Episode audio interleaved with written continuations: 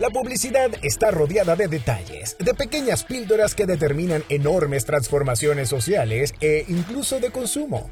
Pero, ¿qué hay detrás de esos pequeños detalles? Produ Publicidad presenta Reload, un espacio para discutir la coyuntura publicitaria junto a sus protagonistas, un espacio para recargarnos una y otra vez de nuevos conceptos.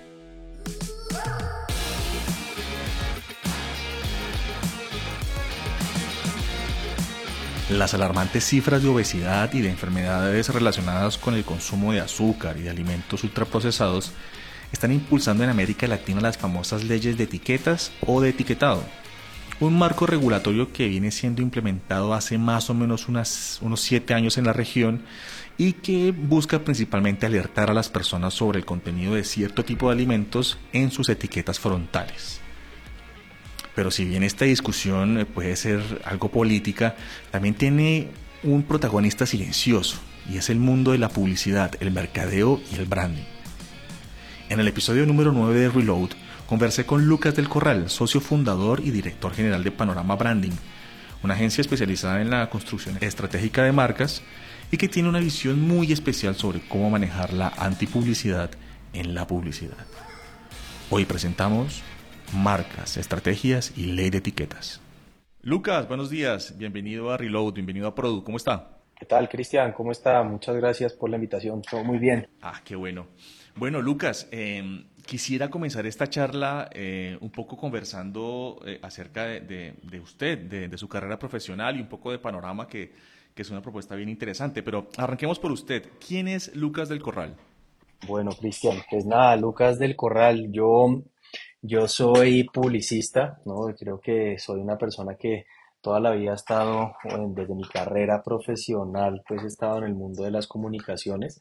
Puedo decir que desde muy temprano eh, entendí que lo que realmente me gustaba era el mundo de las marcas, ¿no? Y a partir de ahí como que empecé a hacer un poco mi carrera, ¿no? Estuve en agencias de publicidad, estuve en Leo Burnett, en Alfa 245, y en ese camino pues me, me, me, di cuenta que había otra oportunidad en el mundo de la comunicación y era el branding, ¿no? Realmente el branding aquí todavía no se hablaba mucho de eso, era un proceso o era un trabajo que generalmente hacían las agencias de publicidad, no era un tema tan especializado, eso más o menos debe ser hace, no sé, 14, más o menos, sí, 14, 12 años.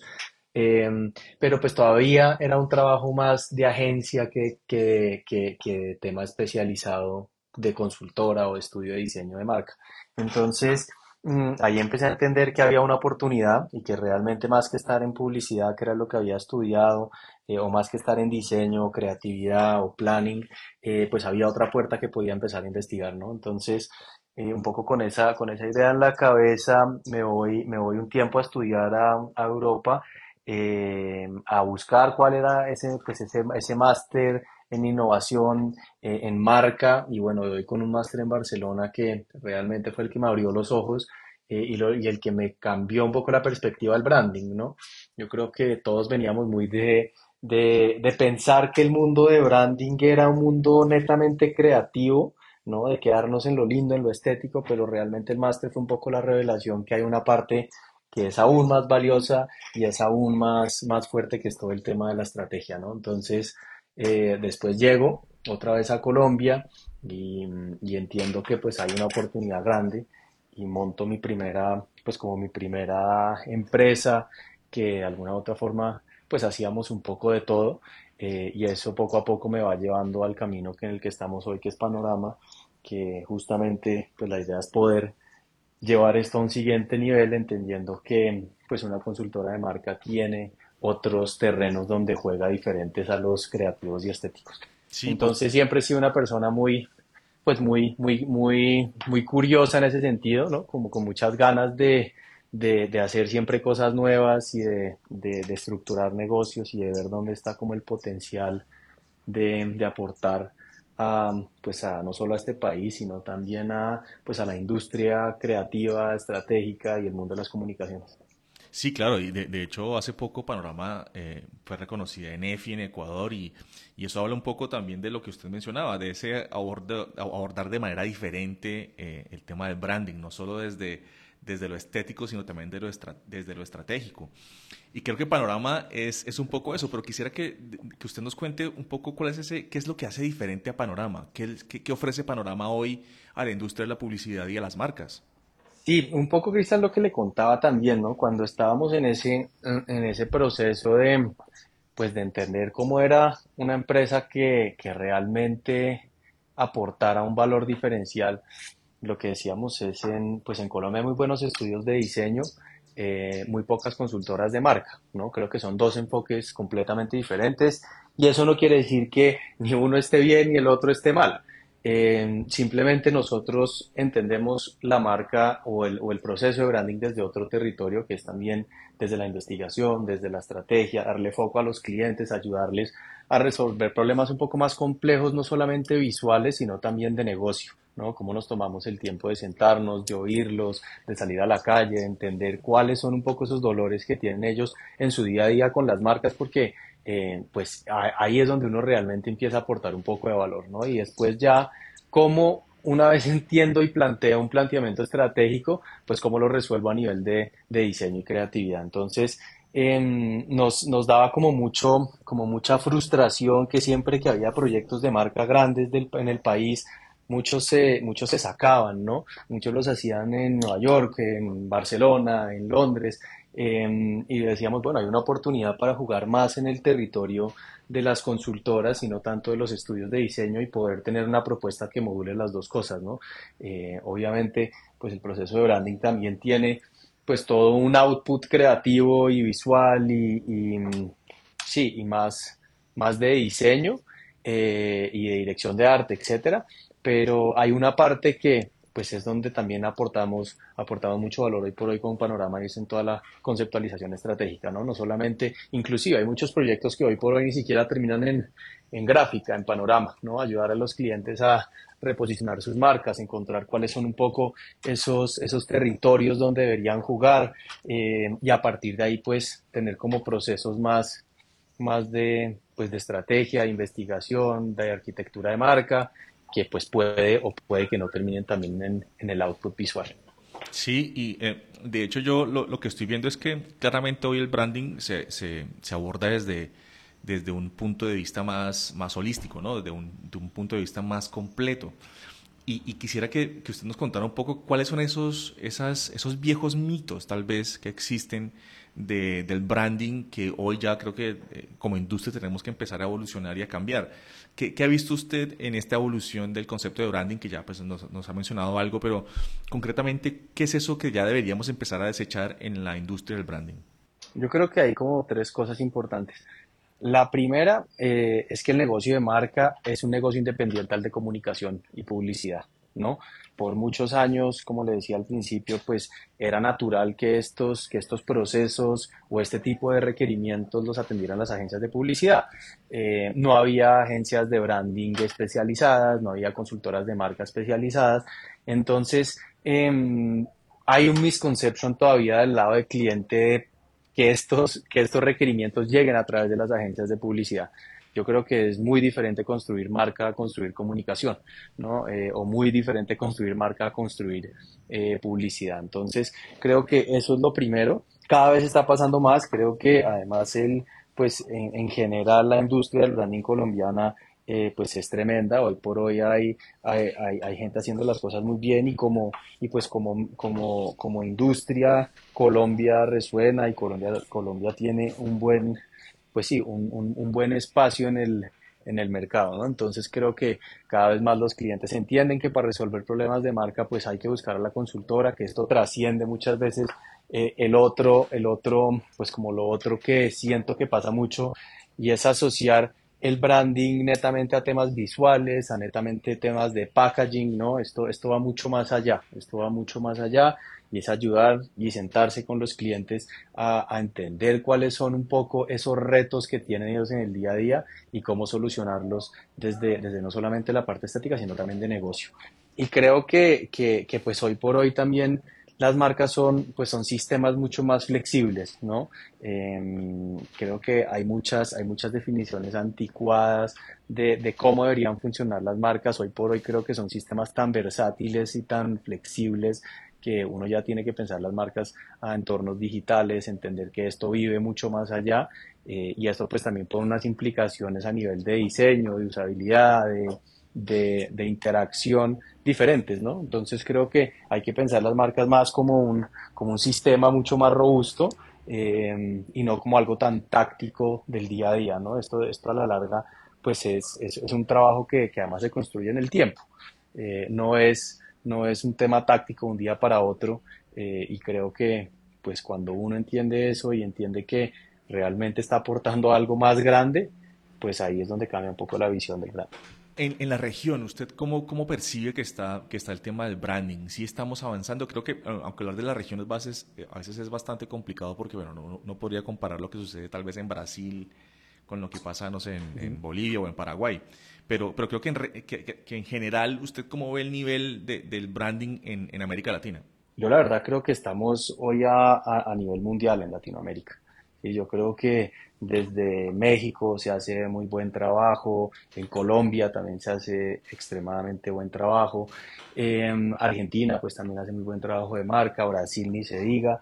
Entonces, creo que, creo que como región estamos llegando a algo muy importante y sobre todo creo que también se siente un poco ese, pues como ese sabor latino en las marcas que se hacen desde acá. ¿no? Eh, y eso también está, está bueno porque, porque aquí no hacemos la aquí no hacemos marca como se hace en, eh, en Estocolmo o como se hace en los países nórdicos o como se hace en Europa, ¿no? Creo que los códigos visuales de Latinoamérica son diferentes, la expresividad de las marcas es diferente, entonces creo que también eh, hay una manera muy propia de hacer marca en Latinoamérica y eso es espectacular, eso también así como de este lado para allá hay un encanto, de ese lado para acá también hay un encanto en cómo, en cómo se construyen las marcas latinoamericanas. Entonces creo que mm, es un buen momento y creo que está toda la oportunidad para pues para, para seguir creciendo como, como, pues como Latinoamérica, como gremio, como industria, y no solamente pues pensarlo como país, ¿no? Yo creo que eh, lo bueno de Latinoamérica es que hay una radiografía muy parecida, entonces también eso abre una posibilidad de trabajar con clientes en todas partes. Nosotros hoy por hoy eh, trabajamos mucho con clientes en Ecuador, trabajamos mucho con clientes en Perú, en República Dominicana. Entonces se vuelve, se vuelve un trabajo no solamente local, sino mucho más, pues más, más regional y global también. No, no solamente eh, pensar que, que uno tiene oportunidad acá, sino los clientes en España, los clientes en Europa también les gusta la manera en cómo se están construyendo las marcas en este lado y ya están dejando de hacer muchas cosas allá por hacerlas también acá, simplemente por ese taste y ese sabor latino que pues que también está muy bien desde nuestro lado. Sí, y hoy, hoy justo nos enfrentamos a, eh, en general en la industria publicitaria a muchos retos en, en términos de branding.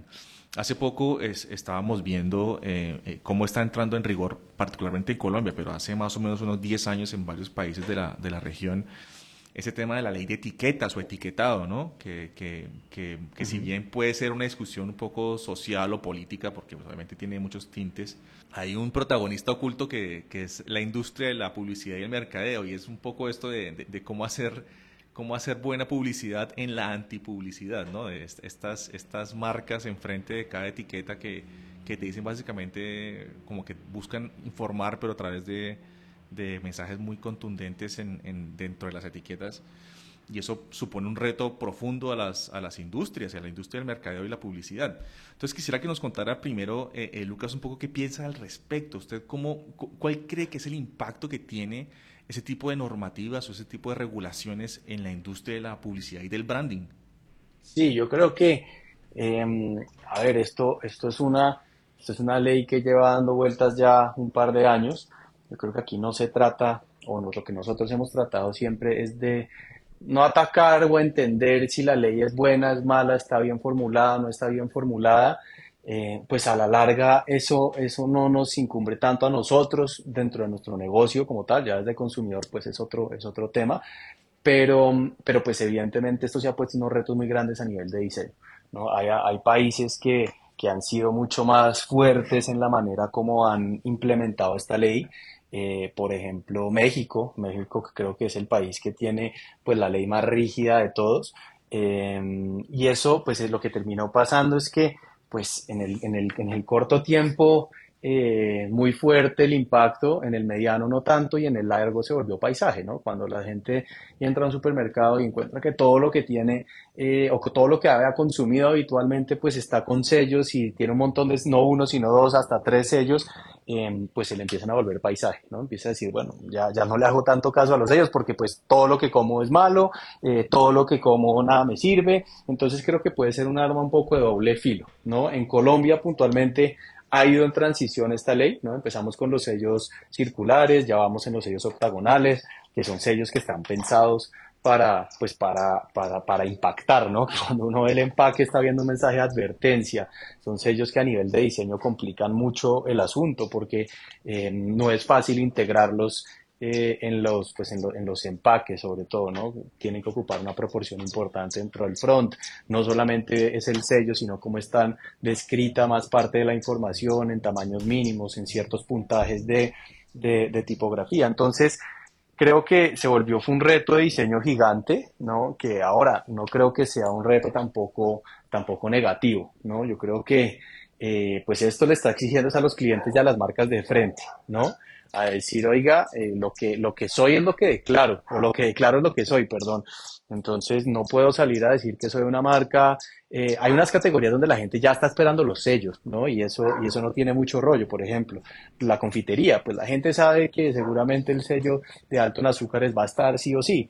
Em, cuando se vuelve complicado es marcas, cuando el cliente se encuentra con marcas de las que no esperaba los sellos, ¿no? Entonces creo que, eh, o con productos donde no esperaba los sellos.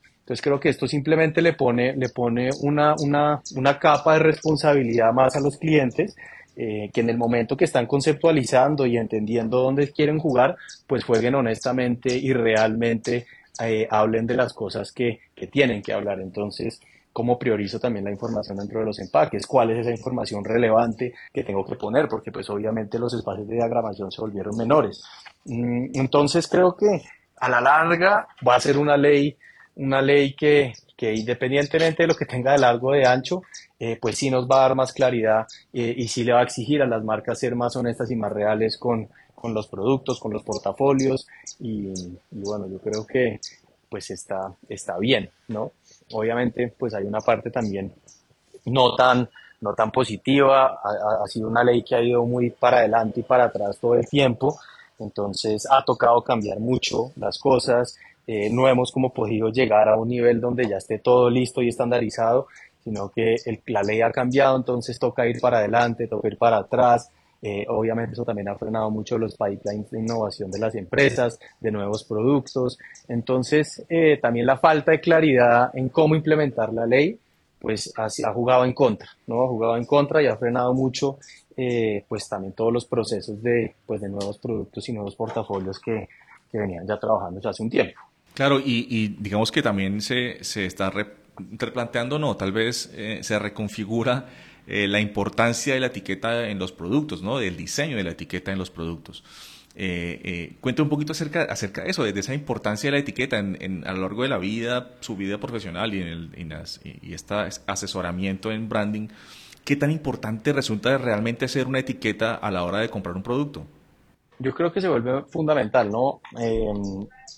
Se vuelve sobre todo además un espacio que tiene que ser súper claro y tiene que priorizar muy bien la información. Yo creo que eso es lo primero.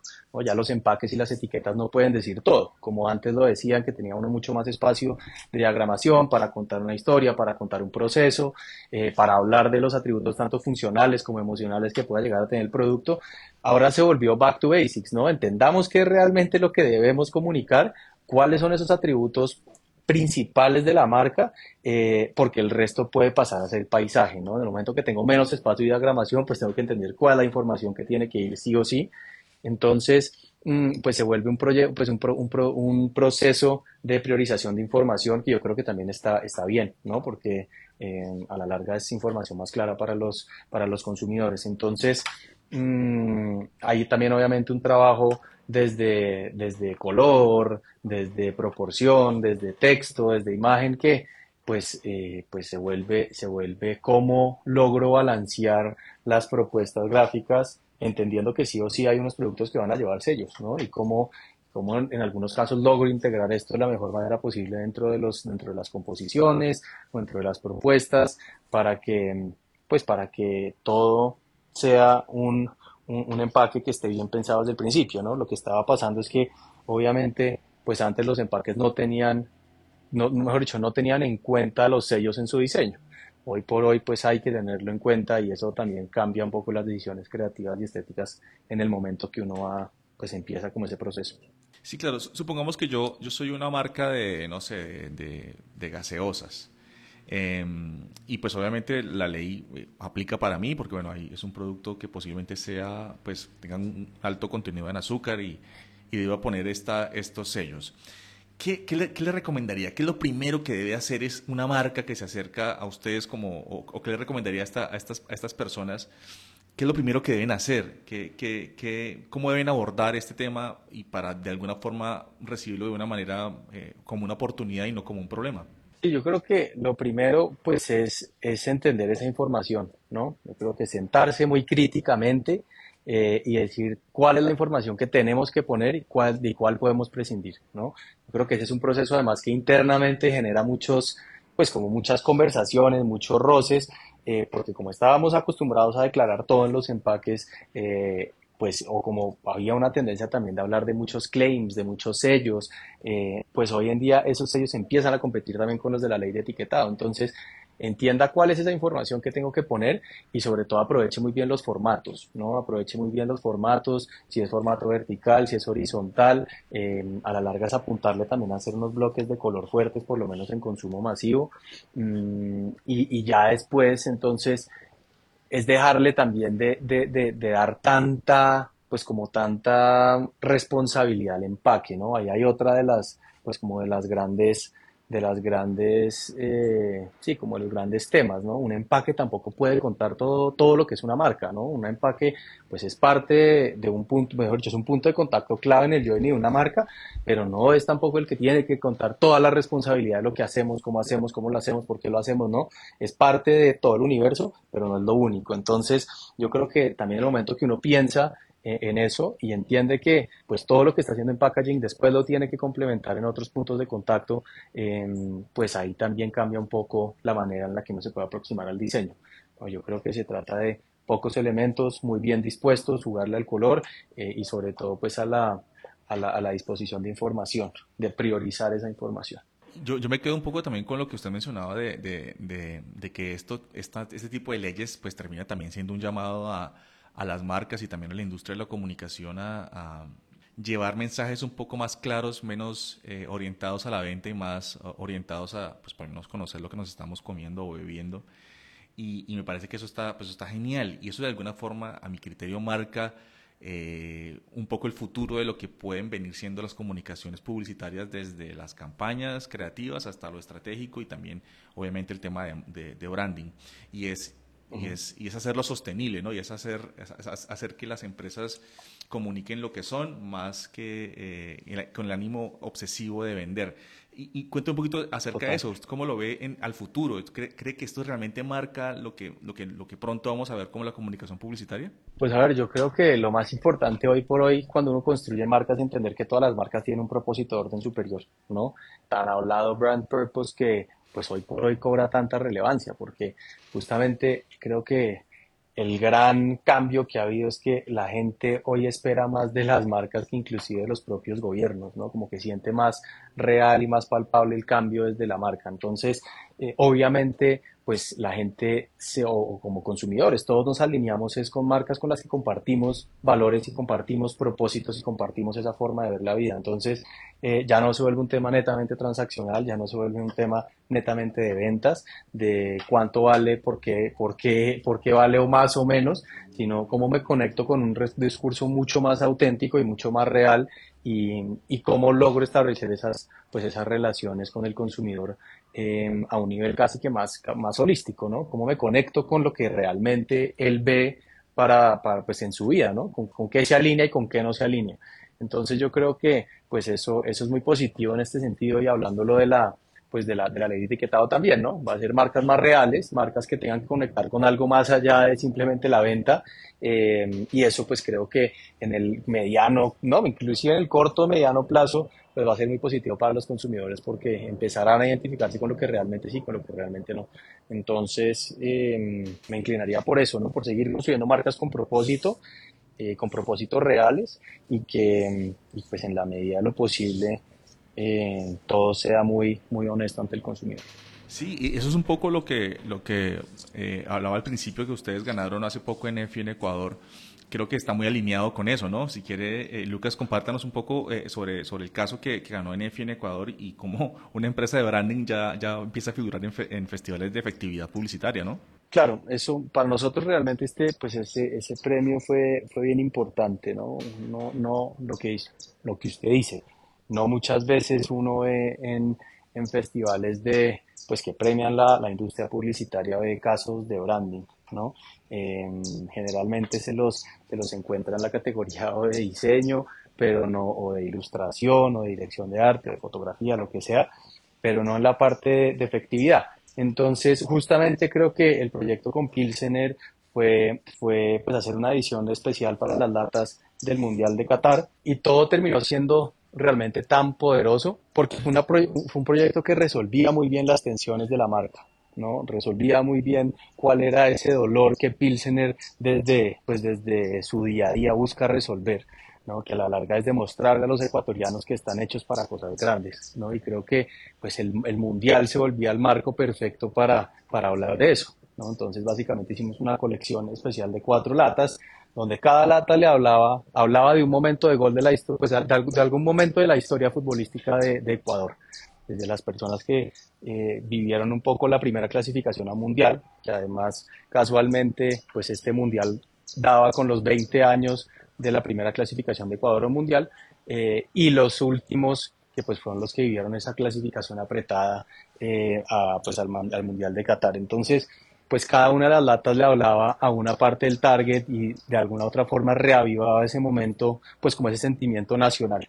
Eh, y obviamente lo importante pues fue que esto no se quedó solamente en un tema de latas, ¿no? El concepto era eh, haremos historia y esto después se apoyó desde, desde trade, desde out of home, desde comunicación, entonces pues fue, fue, fue un tema bien, bien potente que pues que si bien planteaba un, un como un territorio gráfico diferente para la marca, ¿no? Plantea un territorio de ilustración que, por ejemplo, la marca nunca había tocado, pues también fue un proyecto que, que, que, pues que se tradujo en ventas y en números de una manera importante para ellos. Entonces, creo que ese es el enfoque, ¿no? Ese es el enfoque, que los clientes también crean que el branding es una herramienta para mover la caja, ¿no? Eh, que lo dejen de ver como un tema tan, tan táctico, tan del día a día, que necesita un logo, una paleta de color, una tipografía, unos empaques para allá, sino es creamos en un poco una visión más a largo plazo y entendamos que esto es parte de construir ese camino de posicionamiento. Entonces, yo creo que eh, los clientes también entienden que, lo que se hace desde branding es diferente a lo que puede hacer una agencia de publicidad eh, pues son clientes que también están aportando otras cosas. Entonces, mm, pues sí, para nosotros realmente estar premiados entre unos premios de efectividad con branding, pues es muy valioso porque es lo primero que nos poníamos como tesis cuando empezamos Panorama, ¿no?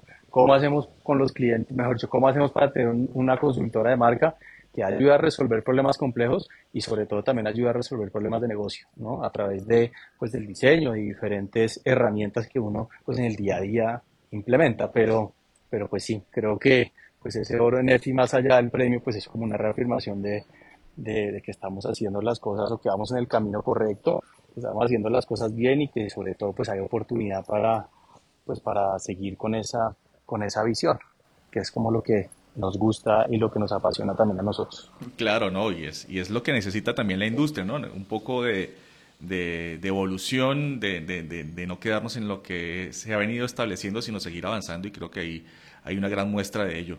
Lucas, eh, eh, quisiera finalizar nuestra conversación hablando un poquito acerca de ya, ya, ya sobre, sobre, el, sobre el material, eh, no sé, películas, series, libros que usted nos pueda recomendar. Y que, que, de alguna forma podamos consumir y que demuestren un poco lo que, de lo que hemos venido hablando. No sé si, si, si, si, si tiene alguna en mente. Sí, se me vienen de pronto dos libros que creo que eh, a mí me han, marcado mucho. El primero eh, es un libro que se llama Start Something That Matters, ¿no? Es un poco toda la historia de Toms, de las alpargatas.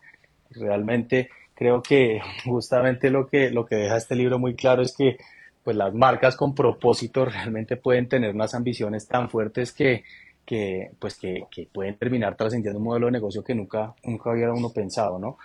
Que creo que fue todo lo que demostró Toms por mucho tiempo de donar unas alpargatas por la venta de unas. Entonces, es un, mejor dicho, es un libro espectacular que habla mucho de, pues de eso, ¿no? De, de, de creerse un propósito real eh, y además hacer negocios pensando siempre en ese propósito, ¿no? El propósito no es solamente un tema del día a día, sino casi que es esa visión más arriba que todo el tiempo es el por qué estoy en el negocio a la larga, más allá de cualquier, sí, de cualquier eh, rendimiento financiero, de cualquier output a nivel negocio, por qué realmente estoy aquí.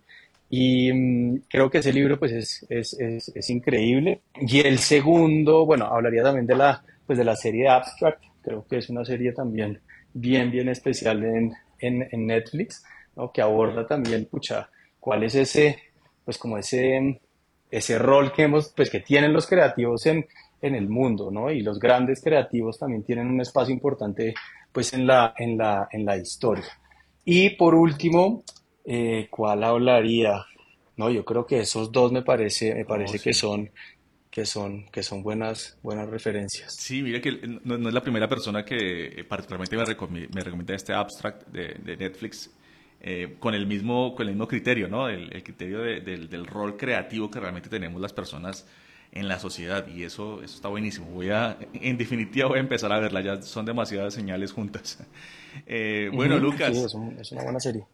Bueno, Lucas, eh, le agradezco muchísimo el espacio. La verdad, creo que eh, el tema este de ley de etiquetas y del tema de, de branding aún, aún tiene mucha tela por cortar y, y, y, por supuesto podremos seguir hablando de eso más adelante. Eh, Lucas, le agradezco muchísimo y, y, estamos hablando. Un gran abrazo. Cristian, muchísimas gracias por la invitación y bueno, seguimos hablando seguro y ahí nos vamos viendo. Muchas gracias. Así termina este nuevo episodio de Recarga, donde la industria tiene un canal de conexión Escucha más programas y mantente conectado en radioprodu.com.